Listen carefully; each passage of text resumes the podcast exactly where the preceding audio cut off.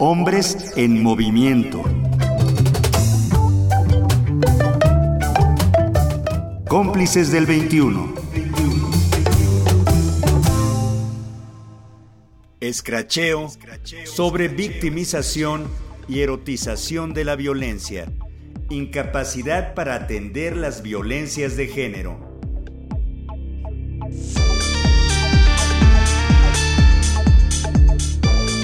Los tendederos, las denuncias anónimas, el escracheo y la sobrevictimización son resultado de la falta de sensibilización en temas de derechos humanos y protocolos de atención a las violencias.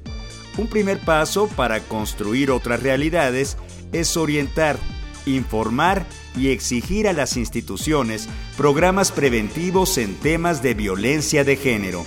Así lo dice Iris Rocío Santillán, doctora en Ciencias Penales y Política Criminal.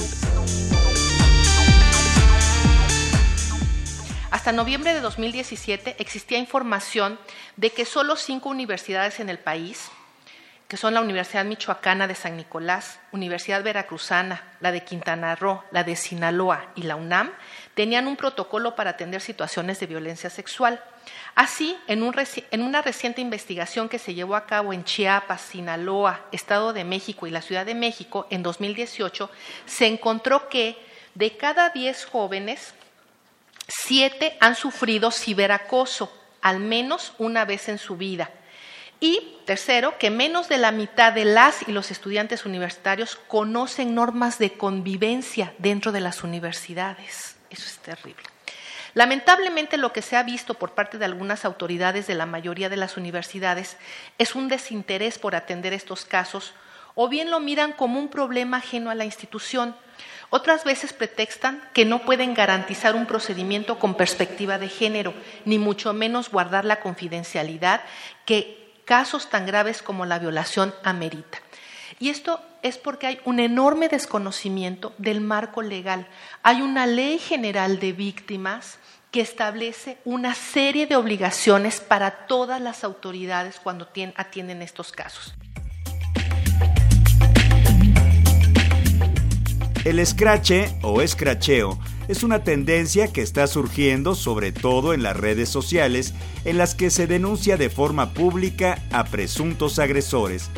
La falta de procesos judiciales adecuados ha propiciado que las denuncias se conviertan en mensajes virales que propagan la identidad de una persona señalada como agresora, sin una averiguación previa pertinente que incluso pone en riesgo a quien denuncia. El Diccionario de Americanismos de la Asociación de Academias de la Lengua Española define la palabra escrache como arañazo, rasguño, en Argentina y Uruguay significa manifestación popular de denuncia contra una persona pública a la que se acusa de haber cometido delitos graves o actos de corrupción y que en general se realiza frente a su domicilio o en algún otro lugar público al que deba concurrir la persona denunciada, situación desairada en la que se deja a alguien. Mi, intención al poner sobre la mesa este tema no es hacer una invitación al scratch, sino a entender las motivaciones y también alertar sobre los riesgos que se generan a partir de este tipo de prácticas. Debe entenderse que el scratch en el ámbito universitario es una respuesta de las víctimas frente a la frustración que les genera la insensibilidad e inacción por parte de autoridades. La comunidad estudiantil suele desconocer los protocolos de acción ante la violencia de género en sus universidades.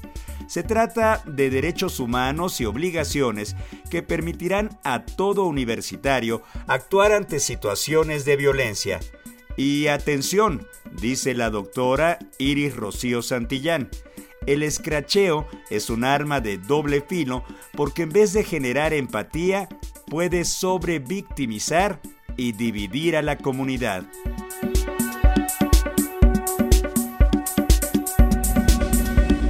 Con todo esto les invito a que cuando vean un ejercicio de escracheo, antes de tomar una posición y denostarlo, se informen más al respecto y miren el contexto desde una perspectiva de género. Es por eso que más que una incitación a hacer o no escracheo, la invitación es a informarse legalmente y agotar los cauces legales para resolver este tipo de problemas. Y por otra parte, la exigencia a las autoridades universitarias a cumplir con sus obligaciones constitucionales de prevenir, atender, sancionar y erradicar la violencia en sus instalaciones y o por parte de sus miembros.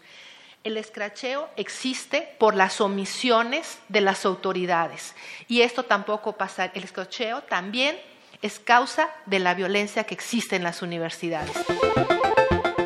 Hay un protocolo de atención general que proporciona las bases para atender las violencias y lo pertinente es trabajar con ellas para construir protocolos particulares adaptados a la región y o comunidad en la que se pondrá en práctica. De lo contrario, se seguirán atendiendo de forma generalizada problemas particulares como la erotización del poder y la cosificación de las personas. Así lo explica Margarita López Maciel, subprocuradora de los derechos humanos en Guanajuato. Precisamente la situación de la necesidad de un protocolo ad hoc de mecanismos para prevenir ¿sí? tiene que ver con cuestiones culturales. Entonces yo creo que en cada entidad, en cada institución, se tienen que crear las propias. ¿sí? Hay un protocolo general que nos va a dar como la base para, para crear el propio, pero de acuerdo a lo que se viva en cada lugar, pues va a ser necesario armonizarlo. ¿Por qué? Decía Klaus Roxin, si quieres conocer un país, llega y revisa su código penal, y si en el código penal se, se tipifica la brujería, pues tendrás claro que en ese país se practica la brujería.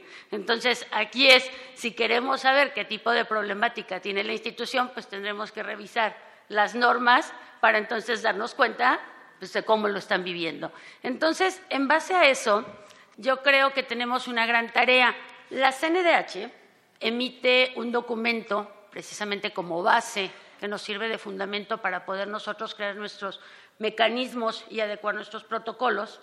Y en esta parte hay eh, el, documento de la CNDH hace uso de una palabra que a mí me hace mucho ruido y que, que espero que a ustedes también les haga.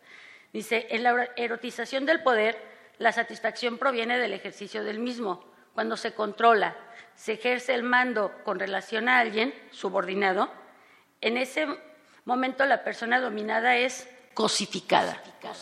Así, el placer sexual o genital es desplazado al lugar secundario. Entonces, el término que a mí me hace mucho ruido es precisamente cómo cosificamos a las personas. ¿Y esto a qué nos lleva? Nos lleva entonces a revisar las problemáticas que tenemos nosotros al momento de emitir un mecanismo preventivo que nos permita acreditar este tipo de, circunstancias porque lo primero que hacemos es cosificamos a las personas.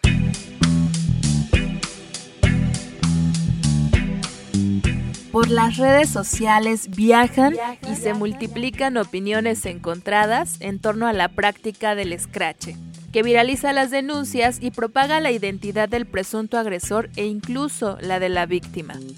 Esta práctica ha sacado a la luz injusticias, violencias y desigualdades, pero también ha propiciado la sobrevictimización y cosificación de las personas. Los medios de comunicación comerciales suelen retomar el escrache porque vende escándalo, pero no proporcionan información comprobable ni orientan sobre los cauces legales que existen para la atención del problema. Los jóvenes no conocen los protocolos de acción ante la violencia de género, afirma la doctora Iris Rocío Santillán y la maestra Margarita López Maciel. Por ello, las instituciones requieren de iniciar con un trabajo de sensibilización dentro de la comunidad académica, que a su vez les permita orientar a los jóvenes.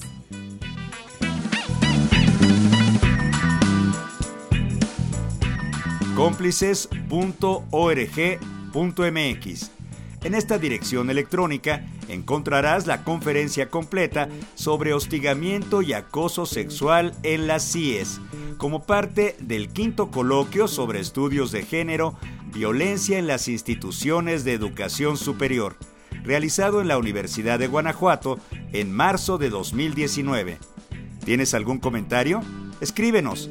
Twitter arroba cómplices del 21. Facebook y YouTube cómplices del 21. Realización Elizabeth Cárdenas. Voz José Ángel Domínguez. Producción Pita Cortés. Entre Hombres, México.